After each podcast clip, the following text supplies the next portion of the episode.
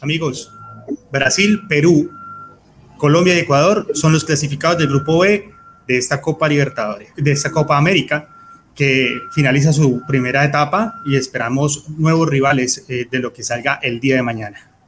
Analizaremos también eh, el gran triunfo de Perú sobre una Venezuela que nunca se rindió y un poco de la Eurocopa, las sensaciones y también analizaremos un poco si de pronto el viejo continente de verdad tiene un nivel mucho, mucho más alto que el que tenemos acá.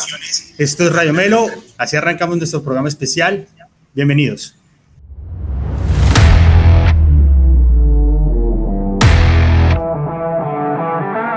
Si disfrutas hablando de todo lo acontecido en el mundo del fútbol, este es tu canal. Ni expertos ni periodistas, solo un grupo de aficionados que disfruta del fútbol igual que tú.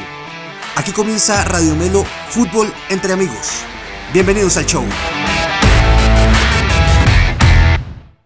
Hola amigos de Radio Melo, ¿qué tal? Muy buenas tardes. Un saludo para todos los que nos están viendo ahorita en vivo, los que se van a conectar, los que nos verán después en nuestras diferentes redes sociales. Eh, un saludo muy especial hoy de domingo. Y bueno, vamos acabando ya este importante grupo, el grupo que entre comillas debería haber pasado así. Creo que no hubo sorpresas si miramos nuestros pronósticos desde el inicio, pero no fue una Copa América normal en este grupo. Hasta el final, Venezuela pudo haber pasado segunda. Eh, pero bueno, todo esto lo vamos a analizar un poco más. Voy a comenzar a darle un saludo a todos nuestros panelistas. Quiero arrancar con Juan Carlos Córdoba, un nuevo invitado a este panel que viene desde nuestro país hermano Venezuela. Juan, ¿cómo estás? Hola, ¿qué tal muchachos? Gracias Andrés. Eh, hola Diego, hola Manuel. Eh, bueno muchachos, sorprendido también un poquito con, con, con el tema de, de, Venezuela. Sí, sí, el, el partido, eh, la verdad, estuvo muy, muy, muy parejo. Uh -huh. eh, opciones para ambos. Eh, yo creo que le faltó un poquito más a Venezuela en el tema de la definición, totalmente. A pesar de que, de que quedamos eliminados, eh, siento, siento, que hay, siento que hay una mejoría eh, en, el, en, la, en, la, evolución del fútbol venezolano. Ya lo demostramos también. Eh, a pesar, no lo quisimos demostrar así de, de, de esta manera, ¿no? Con, con sí. 16 bajas por, por COVID, por lesiones, y, y son eh, los referentes más que todo de la selección. Pero, como decías Andrés al principio, nunca nos rendimos, nunca nos rendimos y eso es lo que nos queda y bueno, para adelante, eh, yo creo que ahora el, el, proceso de Peseiro debe continuar, sin duda alguna, eh, más allá de que Peseiro desde el principio, desde hace más de un, un año, un año y medio, eh, si, si, mal no me fallan los cálculos, eh, no ha tenido esa posibilidad de, de, de hacer partidos de, de, digamos, amistosos, de lo que debería ser un director técnico sí. cuando llega a, a un puesto de una selección pero sí un poquito, bueno, sí, con, con esa rabia, con ese, claro. con, con, con, ese que, que, nos falta ese, ese, ese, ese plus. Eh, Aquí pero decimos bueno. en Colombia el centavo para el peso, faltó el centavo para el peso. En este caso también para Venezuela, ¿no? Un poco. Bueno, Exactamente, así es. Vamos a desarrollar un poquito, un, po un poquito ese, ese juego hoy de Venezuela y un poquito del torneo, lo que nos cuentas, Juan. Vamos a darle ahorita la bienvenida a don Diego Medina. Dieguito, ¿cómo estás? Tus sensaciones ahorita que se acaba esta, esta primera parte del torneo para Colombia, para Venezuela y para este grupo. Bueno, un saludo a toda la banda, Manuel, Juanca, Andrés, nuestro host hoy a, a, a ante la ausencia de nuestro host car titular, bueno, estamos acá con, con Andrés Millán, que también obviamente va a llevar el programa a muy buen término, sí. Como, como decía Pacho Maturana, perder para ganar no es perder. O, entonces, eh, creo que Venezuela se, se lleva muy buenas sensaciones, mm, a pesar de ese primer partido que fue el más accidentado, donde con esas 16 bajas, ahí donde se notaron más, en, en este último partido ya pudo regresar Soteldo, bueno, ya pudieron algunos jugadores ya han hurtado también ahí, digamos, ser de la partida, pero tiene, tiene una idea Peseiro, tiene una idea y, y, considero lo mismo que Juanca, que debe continuar. Bueno, vamos a ver con quién nos toca, eh, puede ser Uruguay, puede ser Paraguay, ya hablaremos de eso, pero entonces no, no, no lo quiero alargar. No, no, adelantemos, ah, no, no me alargues, no me alargues el programa, pero Qué bueno que vamos, por partes, vamos por partes, como, como decía Jack el Destripador. Vamos claro que sí. Y aprovechando un saludo para Osquitar, para Camilo, nuestros hosts principales. Oscar no pudo venir hoy y obviamente no tenía por qué venir porque todas sus predicciones fueron muy erradas de la vez pasada, entonces no tenía cara con cuál venir. Pero el que sí tiene cara para hablar hoy es Manuelito. Manuelito, ¿cómo estás? ¿Cómo te ha ido? Eh, hola Andrés, buenas noches a mi siguiente host, a Dieguito, Juan Carlos. Eh, muy contenta de estar acá una vez más. Ya cerramos el grupo B. El todo bueno el partido de Perú y Venezuela, estuvo entretenido. Ecuador-Brasil también tuvo, tuvo sus momentos. Ecuador en un, durante un momento tuvo a Brasil metido atrás. Entonces eh, se cierra bien el grupo y bueno, ya Colombia esperando a ver con quién nos toca ya mañana se define. Esperemos, esperemos esos partidos, a ver cómo arrancan, pero bueno, vamos a meterle candela al programa y vamos a arrancar justamente y aprovechando nuestro invitado a Juan Carlos eh, con el partido que acabamos de ver todos, eh, que era nuestra tarea de ver hoy, Perú contra Venezuela. Opino igual que Juan, un partido muy parejo, sobre todo en el primer tiempo, en el segundo tiempo sale Perú con otro envión anímico, pero quiero detenerme un poco sobre el tema de la, eh, de la conformación del equipo venezolano para enfrentar este partido, porque mi sensación es que jugó mejor Venezuela los partidos anteriores sin tantos titulares que ahorita que tenía más figuras recuperadas por COVID o por lesiones. ¿Cuál es tu sensación, Juan? ¿Jugó mejor la B de, Venezuela que la A? Este, la verdad, la verdad, algunas piezas sí, sí, sí tuvieron, digamos, deberían haber tenido como que esa continuidad. En el caso de, Martínez, el, el, defensor central, eh, que yo al principio, o sea, no, no, apostaba por él, sí, la verdad, pero este, contra Brasil, contra Colombia, contra Ecuador, la verdad, tuvo muy, muy buena evolución. De hecho, cada partido, eh, estos, digamos, titulares de la, de la selección C o D, que, que, incluso le, han dicho, este, han tenido cierta, cierta evolución. Eh, creí, creí que al principio el Brujo Martínez iba a entrar eh, de titular. hubo algunas sorpresas también. Alexander González considero también el lateral que tuvo que haber entrado desde el principio. Eh, más allá de que Roberto Rosales sí tenga esa jerarquía o que ya está recuperado, pero sí, sí por el tema de continuidad y el proceso de, más que todo el proceso, el, presente actual, eh, tuvo que haber continuado Alexander, eh, Martínez, el defensor, pero sí, sí, digamos que en aquí el, tema que, que, yo vi con Venezuela es el tema también de, la, de las transiciones, ¿no?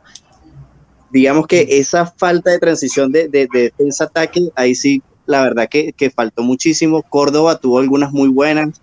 Eh, una terrible en el minuto 17, algo así, creo que apuntó por acá. Sí, sí, sí. sola, sola, sola. Un lindo homenaje a los delanteros de la América ahí.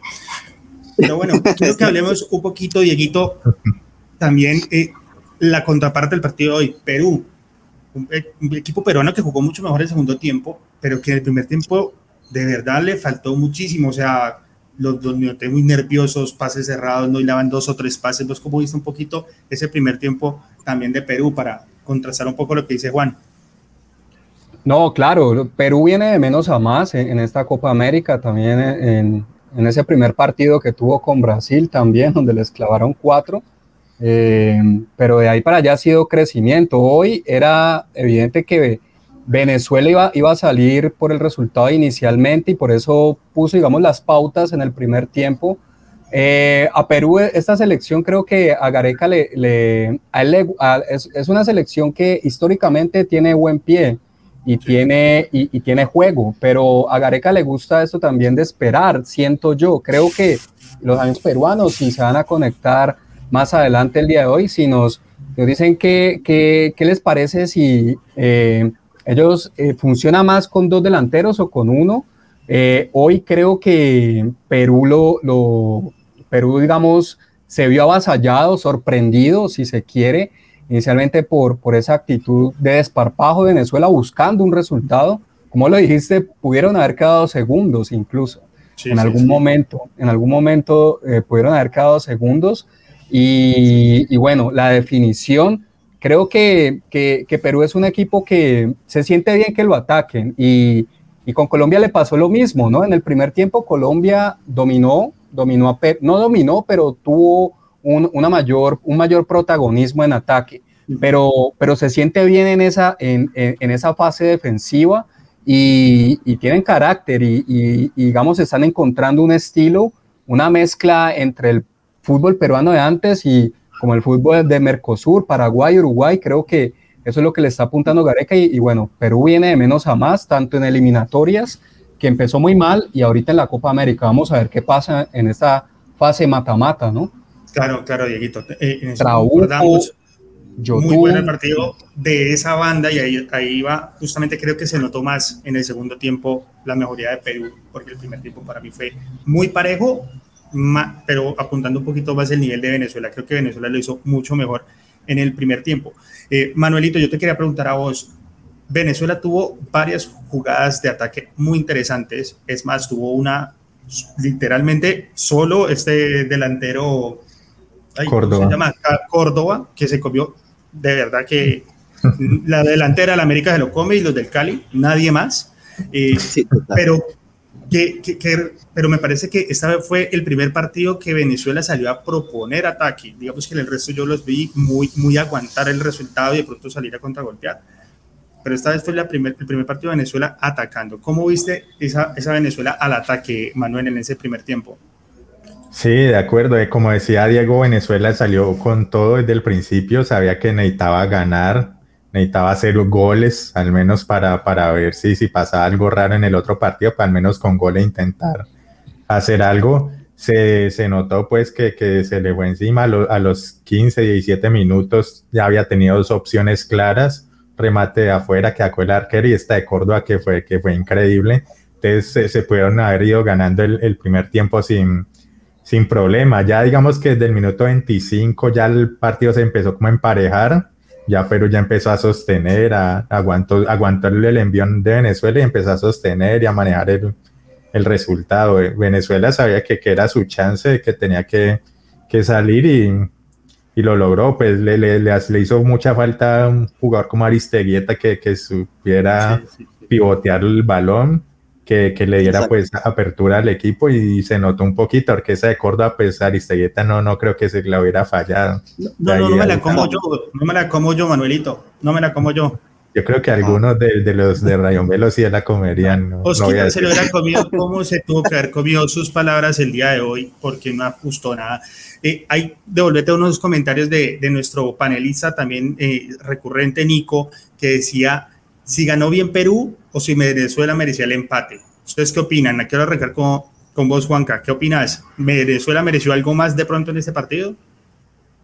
De pronto sí. Eh, fíjate también que, que, me gustó muchísimo cuando entró Soteldo. Yo creo que ya a los dos minutos ya, ya se, se notaba lo, el revulsivo que, que, revulsivo que puede ser él. Este, pero sigo insistiendo, el tema de definición, creo que o, el nerviosismo o la desesperación también jugó en contra de, Venezuela, pero bueno, así es el fútbol y más que todo el fútbol sudamericano que tienes que definir sí o sí. pero eso es lo bonito del fútbol. Eh, me encanta también que, que, que, lleguemos a, a, esta última fase eh, estando de último, pero si ganas pasas ya hasta, hasta, hasta el segundo, o sea... Eh, eso es lo bonito del fútbol sudamericano. Y, ese, y, habla también mucho del nivel que tenemos acá en, Sudamérica, ¿no? este, pero sí, bueno, eh, más allá, este, Venezuela eh, sí, sí, sí merece un poquito más, pero bueno, esto es fútbol y hay que, hay que definir. Son 90 minutos y, y Perú se lo llevó bien, bien merecido también. Muy bien. Nosotros desde una óptica, o sea, siendo muy objetivos, porque hoy no jugaba Colombia, o sea, estamos opinando aquí 100% fútbol. Eh, obviamente quedar eliminado de un torneo, sea cual sea, es doloroso para una persona, como en este caso Juan, pero nosotros, y esto le voy a preguntar a Dieguito y a Manuel que me contesten primero Dieguito, después Manuel, desde esta óptica objetiva, ¿qué tal les pareció el torneo de Venezuela? Sí, está eliminado, sí, eh, eh, digamos que no son una gran cantidad de puntos, y de pronto nos tocó en la parte que, entre comillas, era más, eh, eh, más parejo el fútbol. Pero con todas estas bajas, con todo lo acontecido fuera y antes de empezar el torneo, ¿fue un buen torneo o un mal torneo para Venezuela? Dieguito, ¿qué opinas? Pues cuando te eliminan es difícil decir que es, un buen torneo, pero como lo dije al principio, creo que Peseiro, creo que los mismos jugadores venezolanos se llevan muy buenas cosas, se llevan muy buenas sensaciones que por momentos pusieron en aprietos a Colombia con no sé cuántas bajas, el equipo CD, a, a, Ecuador, al mismo Ecuador. Eh, al mismo Brasil lo complicó, aunque ese resultado 3-0, sí, ya el 3-0 desdibujo un poco, pero, pero creo que para ponerlo en, en, una, en una palabra, creo que es un, un, torneo remarcable. Más allá de que te eliminen y que pasaban 4 de 5 en un grupo, eso, pues, eh, pero da todas las circunstancias, todos los handicaps, otra palabra, ojo acá para nuestro. Oh, oh, anoten, anoten, muchachos, handicaps, por favor. todos los handicaps, todas las dificultades que tuvo Venezuela, creo que, que, deben llevarse una buena sensación. No, no, es bueno quedar eliminado, pero bueno, eh, hay, hay, hay, hay, para construir y es un equipo perfectible y creo que va a darle algunos problemas en eliminatorias a, los próximos rivales. No, pero igual, creo que es un, eso es un buen termómetro. Creo que no va a ser fácil ganarle, al menos si Venezuela mantiene este nivel. Tu opinión, Manuel, ¿qué, sensación, si sos el directivo de, de, la Federación eh, Venezolana de Fútbol, qué te llevarías? ¿Haces cambios de fondo o con lo que viste te quedas conforme teniendo en cuenta todos los handicaps, como dice Dieguito? Eh, no, en líneas generales me parece que estuvo bien, tuvieron muchas adversidades como para decir que, se pueda calificar igual que, que, otros torneos que de pronto sí lo tuvieron todo. En este empezaron mal con tantas bajas por ese COVID. El partido contra Brasil, a pesar de que jugaron así con esas adversidades, a Brasil le costó hacer el primero el gol. Ya después de ahí, pues ya siguió derecho, pero primer gol les costó, contra Ecuador eh, lucharon y la empataron en la última, Colombia complicaron. Entonces, yo creo que hay que seguir trabajando, seguir dándole la oportunidad al técnico y mirar a ver ya, si ya cuando tenga todos los elementos y no logre funcionar, pues ahí sí ya se tomarán medidas, pero por ahora se, puede seguir trabajando. Ok, me parece muy interesante. Manuel, ahora vamos a pasar al segundo tiempo y un poco a la otra orilla, a la orilla peruana. Eh, Juan, eh, Perú arranca con un ánimo diferente en segundo tiempo y creo que vuelca todo su ataque hacia la banda más peligrosa, que en este caso era Trauco, eh, Carrillo y Cueva. Y por allí en un rebote, lastimosamente un gol fortuito para mí, creo que era un gol fuera de contexto, porque creo que hasta ese momento Perú no había generado de pronto una, una jugada muy clara de gol en el primer tiempo. pero se nota una agresividad mucho más fuerte de Perú. ¿Cómo, cómo viste a Perú ya en el segundo tiempo? Y obviamente después le dio, le dio manejo. ¿Cómo, cómo lo viste vos? Claro, exacto. Bueno, ahí, ahí me quedo con esa última palabra, eh, con, con, el tema de, del manejo. Ahí, O sea, hay que, hay, que, hay que, y hay que hacerlo así. Y en este fútbol también, en este fútbol sudamericano hay que jugarlo muy, de manera muy inteligente. Eh, supo manejar eh, lo que son la, también las transiciones. también alguna, alguna, algunas que otras eh, jugaba buscando la falta, las, faltas de, en ataque eh, de Venezuela, supieron jugarlas también. Eh, pero Perú, la verdad, y como ustedes lo han dicho, y, lo he visto también desde el, desde el partido de Brasil, ha tenido una evolución, la verdad, significativa. Este, y bueno, vamos a ver qué pasa con, en, esta, en estos cuartos de, de final. Vamos a ver quién le toca. Entra en segundo, seguramente les va a tocar un, adversario que no va a ser Argentina, entonces va a tener muchas más chances. Dieguito, estuvimos alabando muchísimo a este jugador delantero centro que viene a reemplazar a un histórico, eh, este señor Lapadula, y el día de hoy se borró, o al menos eso fue lo que yo vi.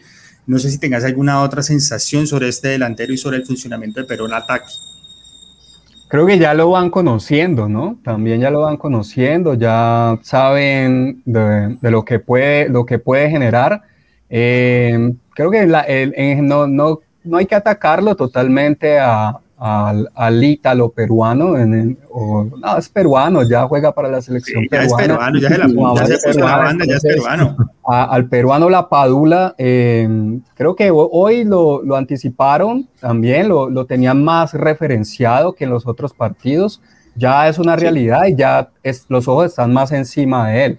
Yo, yo creo, en ese, eh, quedándome, porque Perú sí empezó con mucho más ímpetu ese segundo tiempo, pero creo que Moisés, un amigo venezolano, también nos comentaba acá de la falta de jerarquía, porque en el gol es un error, es un error de Venezuela eh, en ese tiro de esquina que pues, prácticamente lo regalan, porque es una desatención ahí entre la defensa y bueno, ya el centro también es algo fortuito, pero es algo que, que, también nos pasa a menudo a nosotros, a, la selección Colombia. A Jerry pero, constantemente, sí, señor. Eh, sí, a, a, la defensa, para no poner nombres, sí, pero sí, sí. es algo que ocurre también regularmente. Creo que, que, por ahí estuvo más, no, no tanto enfocarme en que la Padula no funcionó hoy, creo que lo tenía más referenciado. Y bueno, está, les, les está despertando otro jugador como a André Carrillo, que ya lleva dos goles, ¿no? Uh -huh, que sí. estaba un poco apagado, tal vez los amigos peruanos también en otros partidos, en otros programas nos habían manifestado que estaba un poco eh, imparcial, un poco intermitente. Eh, entonces, eh, creo que también van, van saliendo otros jugadores, otros jugadores de, de importancia de Perú que les pueden dar buen juego. Y bueno, creo que yo me la creo que ese partido va a ser Perú-Chile. Creo que por ahí va a estar Perú-Chile y es el clásico del Pacífico. Sí, ahí ahí va, va a estar bueno, va a estar bueno ese bueno. partido. Anticipándome un poco a. Y aguerrido. Pero espérate, no, no, me manejes el programa como dicen los anteriores hosts, que obviamente no están porque no tienen cara, eh, pero eh, vamos a hablar ahorita un poquito de los posibles cruces y, y quiero despedirme con, con Manuel. Manuelito, yo me quiero quedar también con una, una, sensación de Perú, que en este caso de que va a seguir, y creo que es el tema de la recuperación en Perú. Perú no tiene un filtro en el centro. Digamos que Venezuela llegó, o sea, fue un partido muy, a mi parecer, muy entretenido porque fue de toma y dame, porque siempre, siempre que Venezuela tenía el balón, normalmente llegaba al área contraria y, y, y viceversa. Ese, esa falta de filtro, esa falta de, de, de un 5 muy bueno en Perú, ¿será que le va a pesar mucho para la siguiente ronda? ¿Vos qué opinas? Eh, sí, claro, hoy en, día el fútbol moderno se basa por los jugadores que tengan en esa posición, no necesitas tener de pronto una persona que sea tan, que quite tanto balón, sino que sepa distribuirlo y que, que maneje bien, o tener un doble 5, uno que sea duro recuperando y se le entregue al que tenga al lado, que tenga mejor manejo de balón. Entonces hay que ver con qué rival le toca, ¿no? Para saber si de pronto esa, esa figura de, de, del 5 le, le haga falta a Gareca, ¿no? Que, que, Perú, pues sabemos que este tipo de torneos le va bien, la Copa América siempre le, siempre le resulta bien a ellos, y entonces vamos a ver si, si, si siguen con, sub, con, esto. Actuales subcampeones, ¿no? Entonces ahí van mostrando un poco ese, ese tema de, de continuar con ese buen torneo de, después de venir de un muy bajo nivel en eliminatorias. Bueno, 23 minutos de programa, vamos a saludar un poco a las 40 personas que están conectadas en este momento. Un saludo para todos, recuerden darle me gusta y seguirnos aquí en el canal para que este video llegue a muchas más personas. Un saludo para toda la gente de Perú, de Ecuador, de Venezuela, todos los que nos están siguiendo para el cierre de esta fase. Saludamos a RH Pereira, saludamos también a Carolina Arias, saludamos a Alejandro Barón, a nuestro amigo Nicolás Esteves, obviamente, a Osquitar Muñoz, que eh, decidió viajar hasta Países Bajos para tirar el salamelo y devolverse.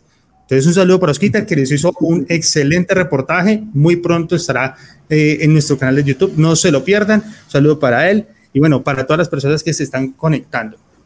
Vamos a cerrar un poco eh, este tema de, de, esta, de este fin del grupo eh, del grupo B de la Copa América y yo quiero que hagamos un, este es el momento de hacer un análisis de lo que nos deja este grupo.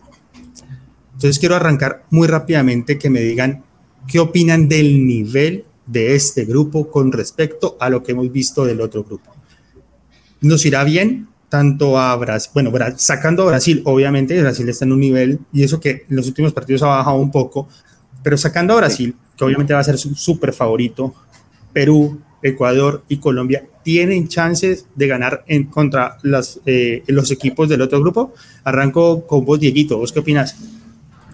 Yo creo que sí, yo, yo creo que voy a tomar las palabras de Nicolás en otro partido. E, este grupo está tal vez un escalón debajo de, de eso Uruguay-Chile, pero ambos, Uruguay y Chile, vienen también con problemas, ojo, vienen con problemas. Uruguay va a pasar, así pierda, creo, porque no, pues no creo que Bolivia le gane a Argentina, pero no, no, lo puedo asegurar como, como, como nuestro Oscar, porque esto es fútbol y cualquier cosa. No, pues, vamos, se te ocurre que Ecuador va a empatar con Brasil. Ya por eso es imposible, ya Bolivia. Pero, pero creo que, pero creo que los, que, que, los partidos están parejos. El nivel está, está nivelado por la irregularidad. Está nivelado por la. sacando a Brasil, incluyendo Argentina eh, está nivelado por la irregularidad. Argentina ganó su partido con Paraguay, le ganó Uruguay, pero ahí, ganó ahí. Messi está bien y eso es importante para ellos.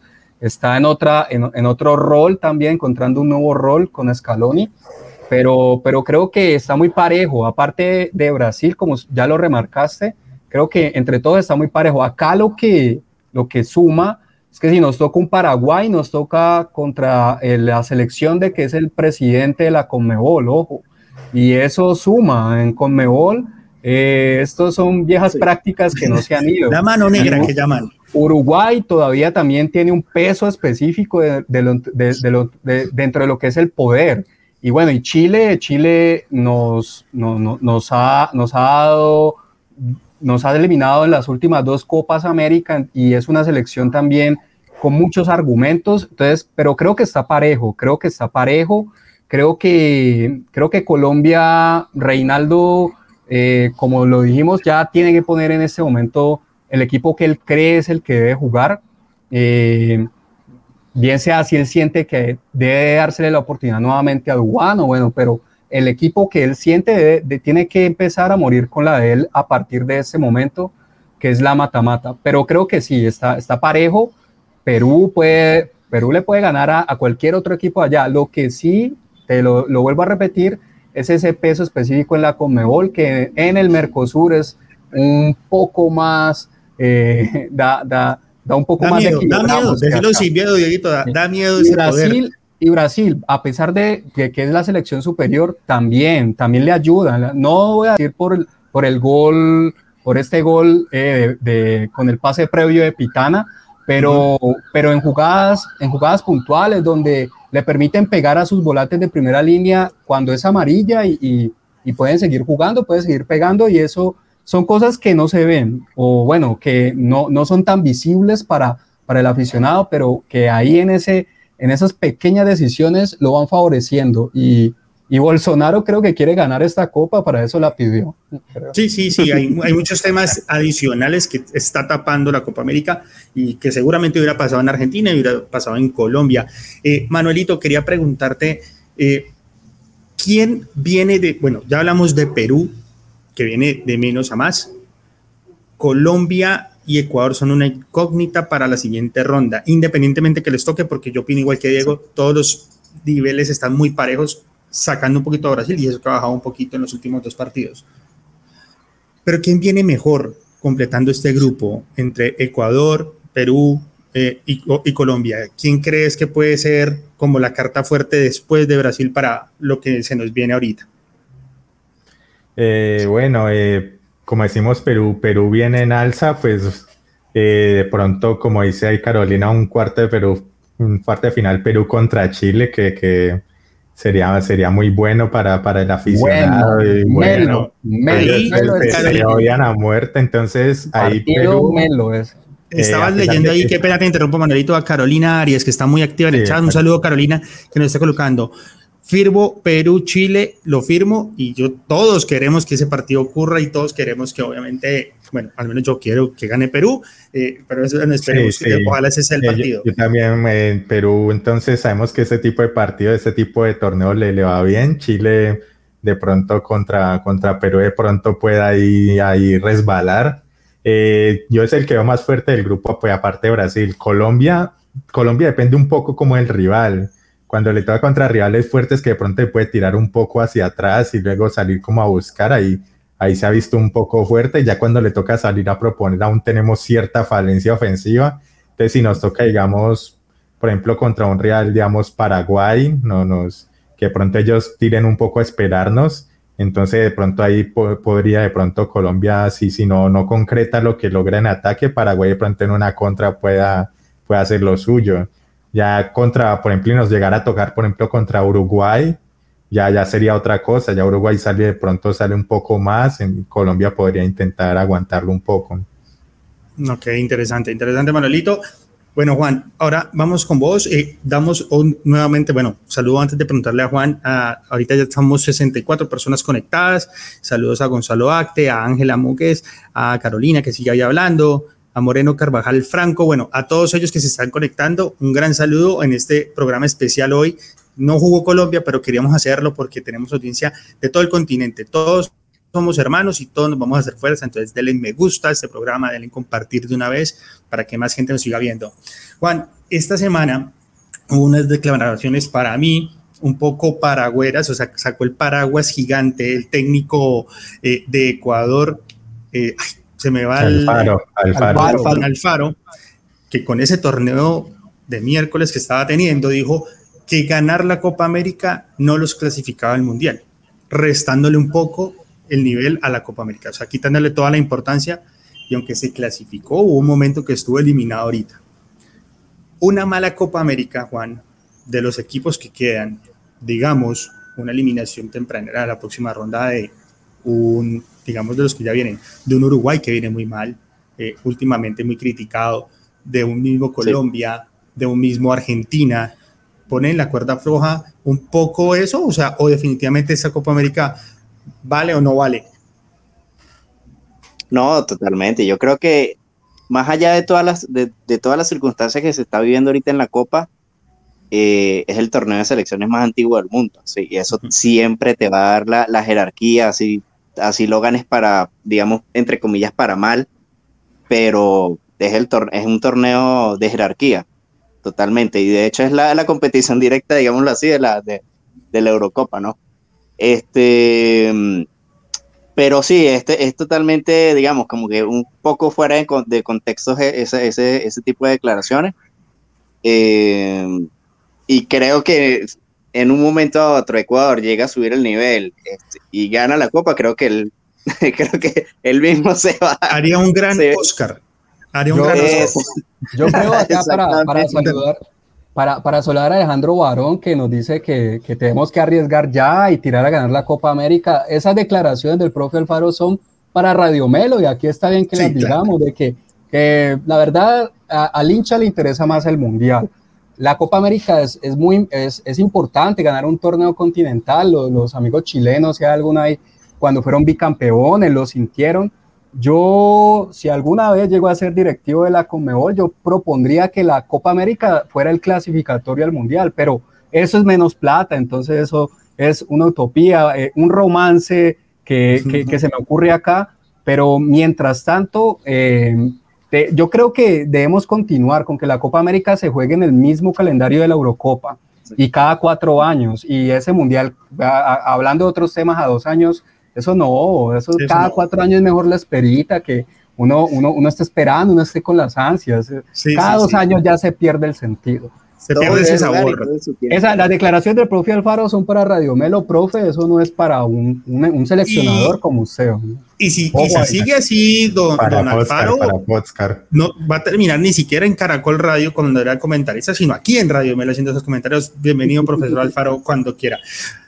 Pero yo, yo quiero diferir un poco, pues yo opino igual que Juan, creo que un torneo como estos es muy importante a nivel de selecciones, o sea, no lo podemos menospreciar, porque no me imagino un técnico como el técnico hoy por hoy de Italia diciendo y saliendo a decir, no, pues no, no importa si no ganamos la Eurocopa, lo importante es el Mundial de Qatar, o no me imagino el técnico de Francia, o no me imagino esos técnicos que están ahorita en la Eurocopa. ¿Vos qué opinas, Manuelito? Eh, este torneo si sirve, no sirve, lo debemos modificar para que sea más atractivo y que de verdad mostremos mejor nivel? Eh, bueno, lo, que pasa es que aquí la limitante, que apenas son 10 selecciones, es, es importante. Entonces, hacer un formato de, de 10 equipos es, complicado. Entonces, por eso siempre nos toca mandar a traer a dos, a dos invitados, para, hacer, grupitos de cuatro. Vamos a ver si de, pronto, si de pronto con estos dos, con este formato los grupos de cinco, a ver si de pronto lo, lo siguen estudiando o algo. Pero pues eso es una pequeña limitante. Eh, pero listo, digamos que esa, esa declaración de que, de que, de pronto venimos a probar, tal, de pronto le funcionaría a los técnicos que recién llegan, que su primer partido va a ser, va a ser de Copa América y tal, y bueno, yo no a decir, va a ganar la Copa y no, no sé siquiera que voy a jugar con la selección, pero pues Alfaro ya lleva un buen tiempo ahí con Ecuador como para, como para salir con, con esta, ¿no? Eso lo podría decir Reinaldo o Lazarte, que recién llegaron a, a sus equipos. Entonces ahí sí, yo sí les podría dar como esa, esa, esa, pequeña excusa, por llamarlo así. Muy bien. Para terminar esta, esta primera ronda y, y ya nos vayamos con, la, con los que creemos que van a ser los cruces, ¿les gustó este formato? O sea, equipos Merconorte contra, y equipos de Mercosur por aparte y que después nos crucemos. ¿Qué opinan de este formato? A mí particularmente no me gustó. Dieguito, rápidamente, ¿te gusta o no te gusta este formato? No, no me gusta. Como lo dijiste, es algo, dadas las circunstancias y lo que, lo que podían hacer lo hicieron, pensando en, en, esas burbujas de cómo estaban más cerca. Incluso Argentina concentraba en Ezeiza.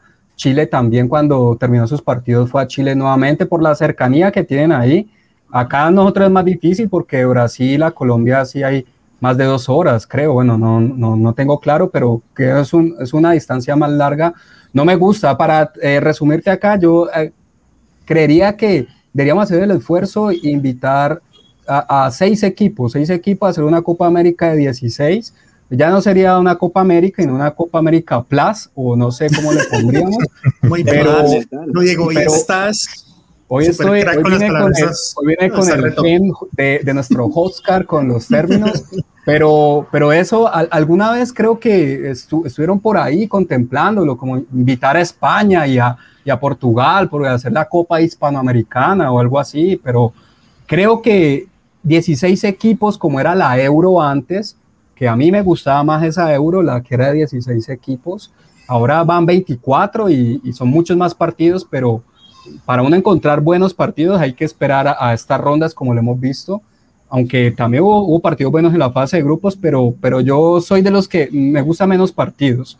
Y lo mismo para el formato de, eliminatorias todos contra todos, ese formato, volverlo, eh, el que fue para Estados Unidos 94, dos grupos, me parece mucho más, mucho más sano para los jugadores, para los equipos. Y bueno, no tanto para la, televisión, ¿no? Pero ese es otro Todo es un negocio, no, no, no, no nos pongamos tan románticos, Dieguito. Juan, ¿te gustó este formato? Venezuela está eliminado lastimosamente, pero con el otro formato, ¿crees que les hubiera ido de pronto mejor? ¿O, o qué, qué opinas de este formato, de ese Merconorte-Mercosur? No, la verdad, sí, estoy de acuerdo con ustedes. No, no estoy, no me gusta este formato. Eh, también considero, considero la, la, posibilidad de poder invitar a otros, eh, a otras selecciones eh, de nivel, ¿no? De nivel, como en otras copas o, Copas América que hayan, que han pasado.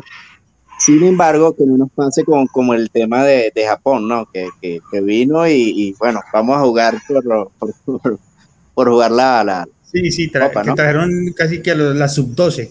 Sí, sí, no. Sí, sí, sí, sí, exacto. Bueno. Este, pero sí, sí, totalmente de acuerdo, un todos contra todos, la verdad que sí.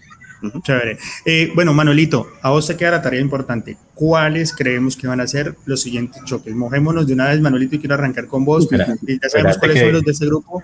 Espérate, ah, te voy a meter la cucharada y yo, y a mí sí me gustó este formato. Ah, bueno, bueno, bueno, sí. Pero, pero, o sea, al principio se hizo no, Merconorte versus Mercosur porque era Colombia-Argentina, pero si sí, sí. se vuelve a ver en un país, o sea, mezclar todo. El, el host, el, el primero del grupo A, y de ahí para allá mezclen todo a lo que salga, sin miedo que, que Brasil en un grupo y Argentina en otro, no, ya mezclar y, todo y tirar y lo que salga, y así nos fuimos. Y eso, y eso sí que, que no pasa en cuatro, ¿no? Es que pasan pues cuatro de cinco.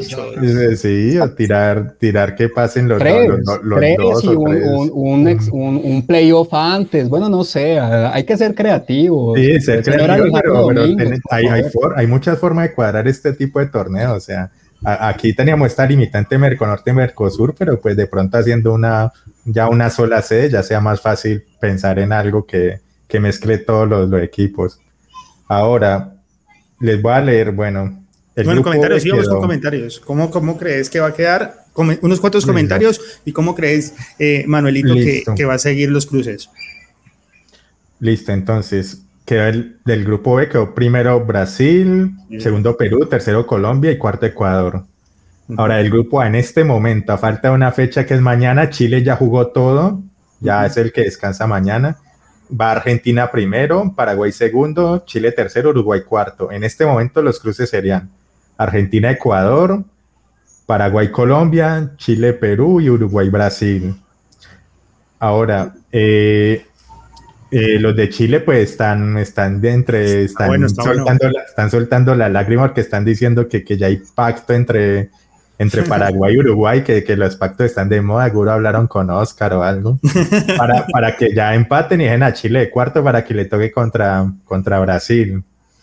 Entonces, pues siendo así, digamos que yo creo que, que Uruguay va, va, viene levantando y va a sacar la casta y va a ganar a Paraguay, que eso de todos modos los va a poner de, de segundos y va, va, a mandar a Chile al cuarto lugar. Ahí de Uruguay gane nos tocaría contra ellos y ahí ya mirar a ver si podemos vengarnos de, de, de esa paliza que nos dieron en, tres en que Barranquilla. Bien doloroso, sí señor. Dieguito, qué opinas? ¿Crees que el grupo A se va a mover, como lo dice Manuelito, o va a haber otro tipo de cruces? Mm, es que es que eso de los pactos acá e, es, contraproducente y ese partido Uruguay-Paraguay es, eh, hay que ver cómo se da el trámite. Em, yo creo que Uruguay lo va a ganar, yo creo que Uruguay lo va a ganar, em, de, alguna manera lo va a ganar y, siento que, que, nos va a tocar, que nos va a tocar con Chile. Ok, interesante. Juan, ¿vos tenés alguna diferencia? Yo me adelanto, yo no creo que vaya a cambiar mucho el grupo, yo creo que va a quedar así como está, porque no le he visto buen fútbol a Uruguay. La verdad, o sea, me ha quedado viendo muchísimo Uruguay no, y, juega feo. O sea, no le he visto un buen partido, no le he visto un buen nivel, no, no sé ustedes que le han visto, pero yo no le he visto nada. Juan, ¿vos qué opinas? ¿Cómo crees que vaya a cambiar en los grupos? Mm, vamos a ver, vamos a ver. Yo creo que, bueno, ahorita el tema de, de Uruguay, eh, sí, la verdad, Uruguay en estos partidos sí, sí no ha jugado prácticamente nada, pero dadas las circunstancias, yo creo que eso, ese tema de pactos, eso, y menos para, para, para un futbolista uruguayo, creo que eso no va, no va a existir jamás. Sí, sí. Por el, tema de, el 2-2 contra Argentina en las eliminatorias. sí. ahí, hubo una manito, pero, pero era otro, otro contexto, creo yo. Adicionalmente, muchachos, si había un partido para hacer un, entre comillas, pacto, era el de hoy, el de, el de Venezuela-Perú, eh, y ambos salieron a ganarlo. Eh, de una u otra manera, algunos salieron a ganarlo y creo que los equipos tienen que mostrar un poquito más. Creo que Uruguay también va a salir a ganarlo. Vamos a ver si lo gana. No le veo el fútbol todavía, pero vamos a ver si lo gana. Pero bueno, vamos a ver cómo se desarrolla el partido. Mañana se definen los otros partidos. Eh, los partidos van a ser Argentina-Bolivia y Paraguay-Uruguay. ¿Es así, cierto, muchachos? Me corrigen si estoy equivocado. Sí, sí, Chile Están todos súper pendientes de cómo, cómo van a ser estos nuevos cruces. Ya siendo 43 minutos, vamos a pasar al siguiente tema. Eh, obviamente vamos a hablar de la euro. Eh, este fin de semana hubo bastante euro. Arrancaron partidos muy interesantes. Una que otra sorpresa. Eh, vamos a arrancar con Bélgica-Portugal. Bélgica 1, Portugal 0. Se queda por fuera el campeón de la Euro, el campeón vigente, va a haber nuevo campeón en la Eurocopa, eh, pero para mí fue un partido flojo, un partido en el cual yo esperaba muchísimo más de fútbol y se quedó muy corto. Juan, ¿vos qué opinas? No sé si lo viste. Vi, vi el, segundo tiempo, pero sí, la verdad, Portugal, flojísimo, flojísimo. Eh, Bélgica, eh, Bélgica, bueno, sí, siempre, siempre sumando de más, ¿no? Y además con, con, con, los referentes que tiene creo que está para jugarle a, cualquiera, la verdad que sí. Muy, muy, muy, buena banda la de Bélgica, o sea, tiene un equipazo, pero fue un equipo que, o sea, yo esperaba un partidazo de toma y dame y, no fue lo que vi. Yo sí tuve la oportunidad de dármelo todo y muy poquito de ambos equipos. Dieguito, ¿vos qué opinaste de este partido? Y quiero que también de una vez me vayas comentando una de las grandes sorpresas, República Chica 2, Países Bajos 0. Un saludo para Oscar, eh, que fue a salar a Países Bajos y se devolvió. Eh, contanos, Dieguito, sobre, esto, sobre estos encuentros. ¿Qué, ¿Cuál es tu opinión? ojo que lo declaran persona no grata y, todavía está el todavía está el Bati por allá, no, no lo metamos en problemas.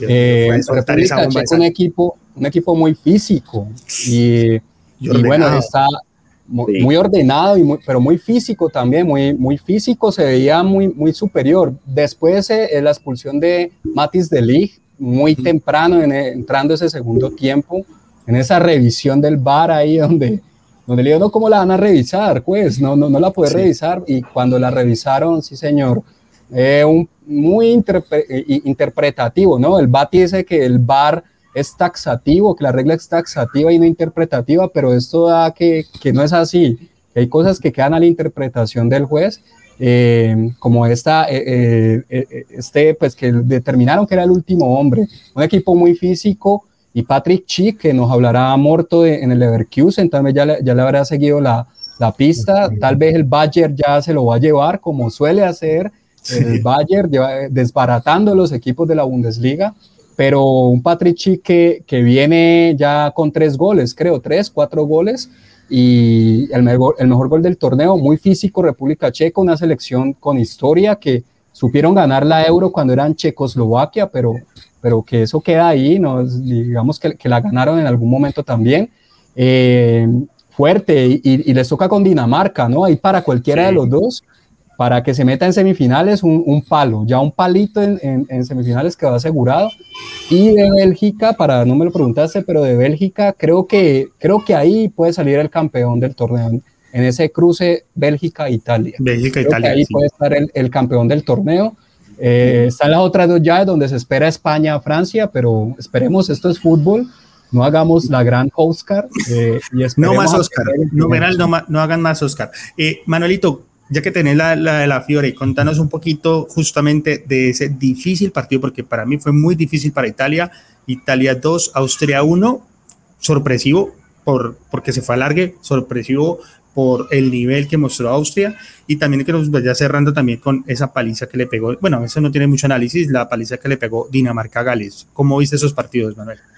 Eh, listo, ¿no? Austria es un equipo muy ordenado que, que, a pesar de que no tiene grandes figuras, pues de, de la mano solo de, Álava y Arnautovic ahí por los laditos, pues digamos que generan cierto peligro. Alcanzaron a asustar a Italia y, y el Barlo lo salvó. con ese, con el gol, quién sabe, se tiran atrás y quién sabe si, si Italia hubiera podido. Ustedes, eh, Manuel, qué pena, ¿ustedes creen que si hubiera sido al revés, si el gol lo hace Italia, eso, eso lo revisan? ¿Ustedes pues, creen que eso lo revisan? En, teoría tienen que revisarlo, pero pues vaya uno a saber. En teoría. El, el demonio Arnautovic, yo no sé cómo no se salió de la ropa cuando le eliminan ese gol, porque muy finita, sí estaba adelantado, y bueno, el, como dice el Bati, la ley es taxativa, pero ah, le marcaron dos veces ya a Italia, ¿no? Uno lo anularon, pero ya le pudieron marcar. ya, le el gol.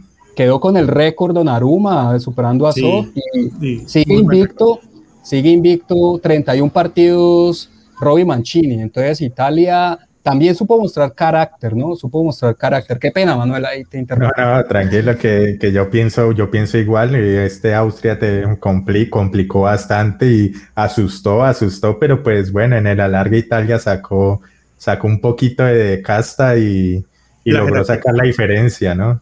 Entonces vamos, vamos a ver cómo, cómo funciona ahora que le toca ya ahora contra un equipo, ya ahora sí de los, de los bravos a ver, que a ver, ya ahí sí se va a ver qué es lo que tiene Italia realmente. Aquí pues, Qué pena, Madrid, te interrumpo. Ese gran partido se juega el 2 de julio, Bélgica-Italia. Para que todos lo apunten ahí en sus agendas, 2 de julio. Vamos a ver, el que opina igual que Diego puede ser ojalá uno de este sea partidos y uno de los finalistas de la Euro. ojalá este. salga bueno y no salga como el de Portugal de hoy, que, que, no, este, este ya queremos ver buen fútbol que en primera ronda.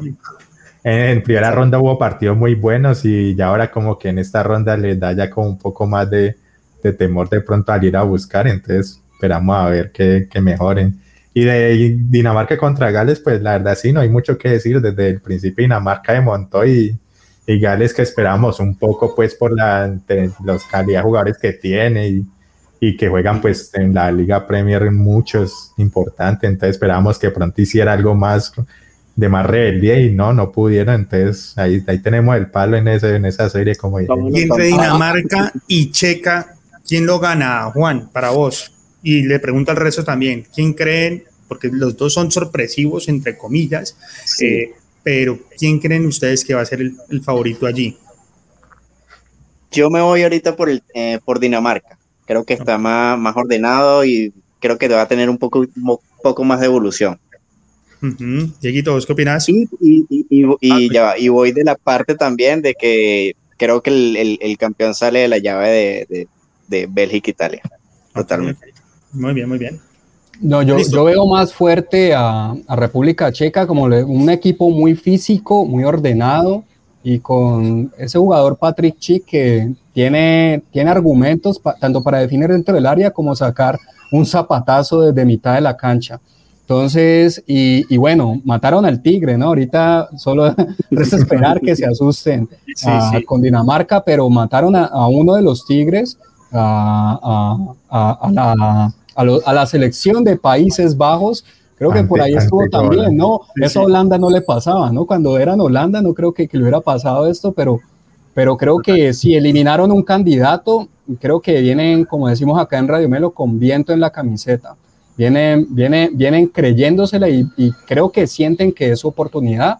Eh, República Checa ya fue finalista eh, como República Checa en el 96, perdieron con Alemania, Alemania con un gol de Vierov en ese momento. Entonces creo que, que, que por ahí me voy, con República Checa. Bueno, eh, por mi parte yo, yo le voy a poner unas fichitas a Dinamarca. para mí vienen con con envión anímico empezaron mal el torneo perdiendo con, con, Finlandia y pues por lo que pasó con el compañero Eriksen.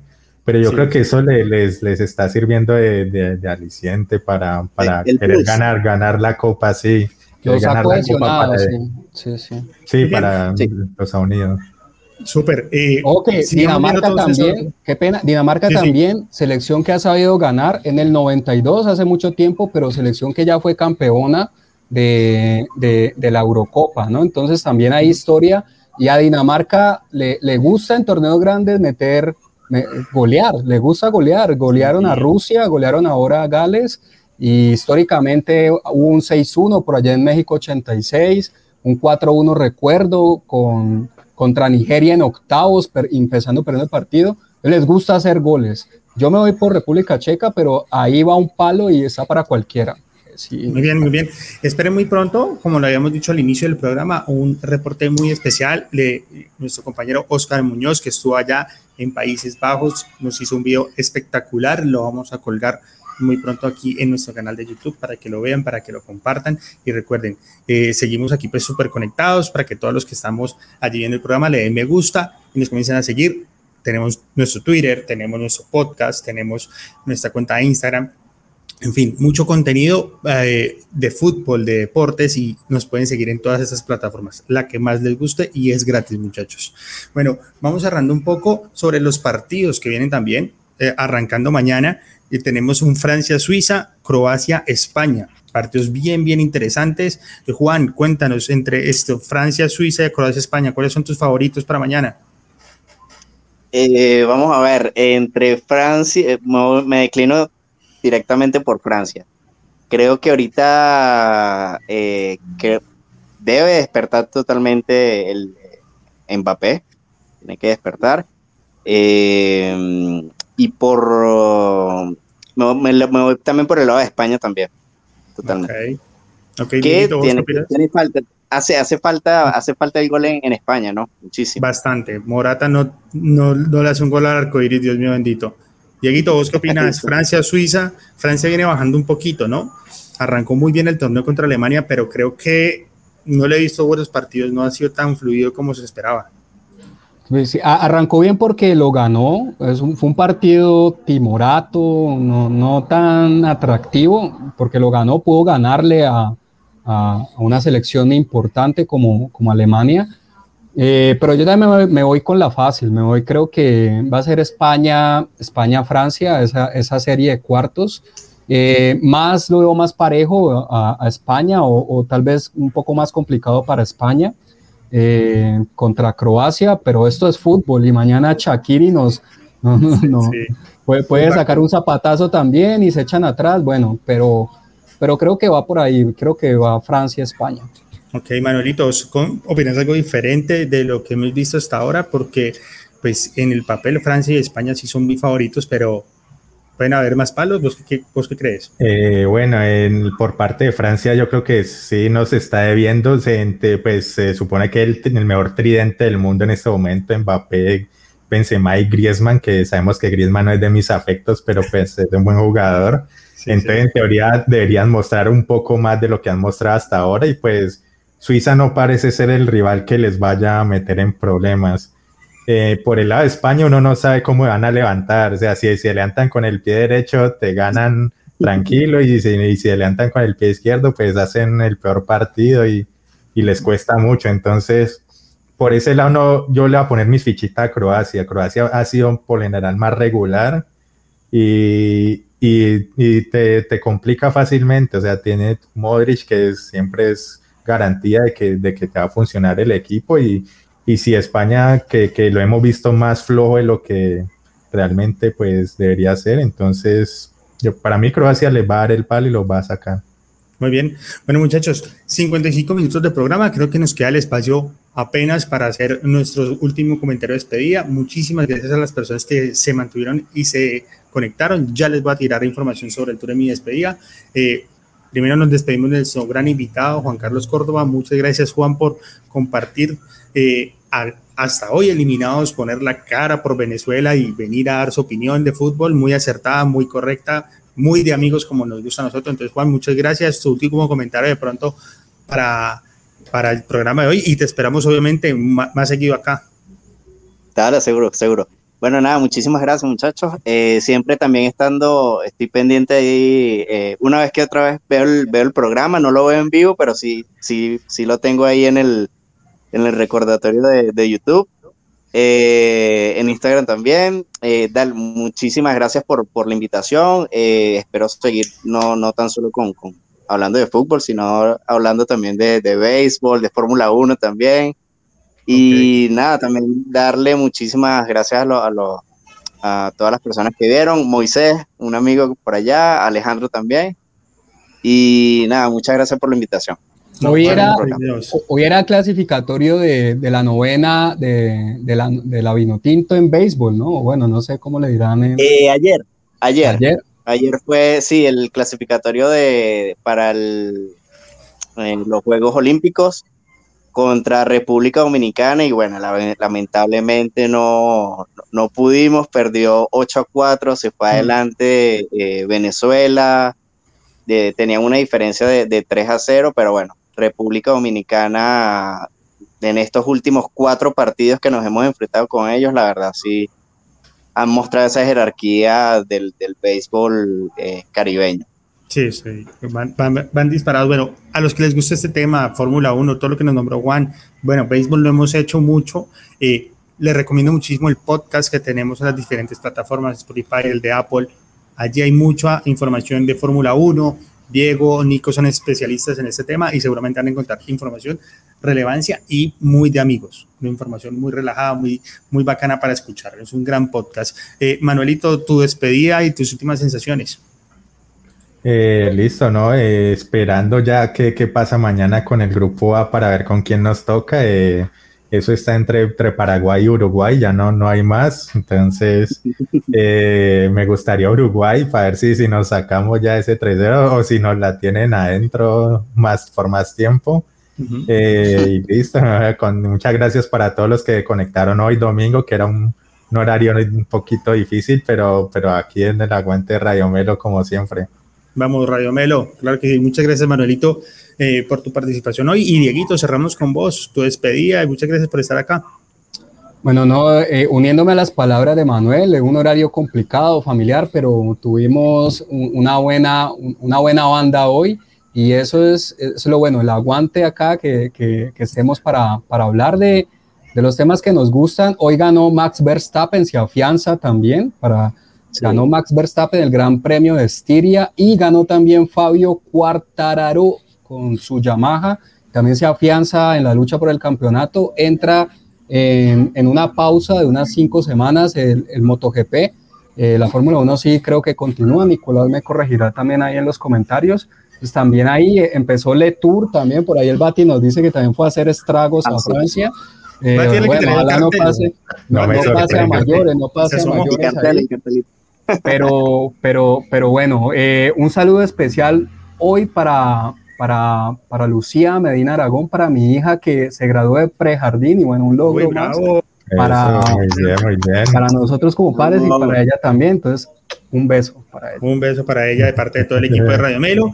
Yo hago mi cierre hablando un poquito del tour. Líder actual es Matthew Van Der Poel, una etapa muy emotiva porque se la dedicó al abuelo que también fue ciclista y nunca pudo ser líder del tour. De pronto si les gusta el tema del ciclismo o no les gusta, busquen esta historia y seguramente los va a conmover. Una historia muy muy bonita. El mejor colombiano hoy por hoy es Sergio Andrés Higuita, va de octavo, pero con el mismo tiempo están Nairo Quintana, Esteban Chávez y Rigoberto Urán. Segunda etapa, pero ha pasado de todo en el Tour. Creo que va a ser una edición muy especial del Tour de Francia por todo lo que está pasando. Normalmente es una carrera más sosa que lo que vemos en el Tour o en la Vuelta, en el Giro o en la Vuelta, pero está por el diseño, está muy, muy interesante. Entonces, no se pierdan el Tour. La etapa 5, la etapa 8 y la etapa 9 son las que hay que ver esta semana, eh, primera semana del Tour. Bueno amigos, no es más una hora de programa. Muchas gracias a todos los que se conectaron en este difícil horario, a los que se van a conectar y nos van a ver después. Esto fue Radio Melo Fútbol entre amigos. Estamos pendientes. Recuerden, después de- del partido, el próximo partido de Colombia, tendremos programa en vivo. Así que muy atentos al programa. Que tengan una feliz noche. Chao, chao. Chao, gracias. Saludos.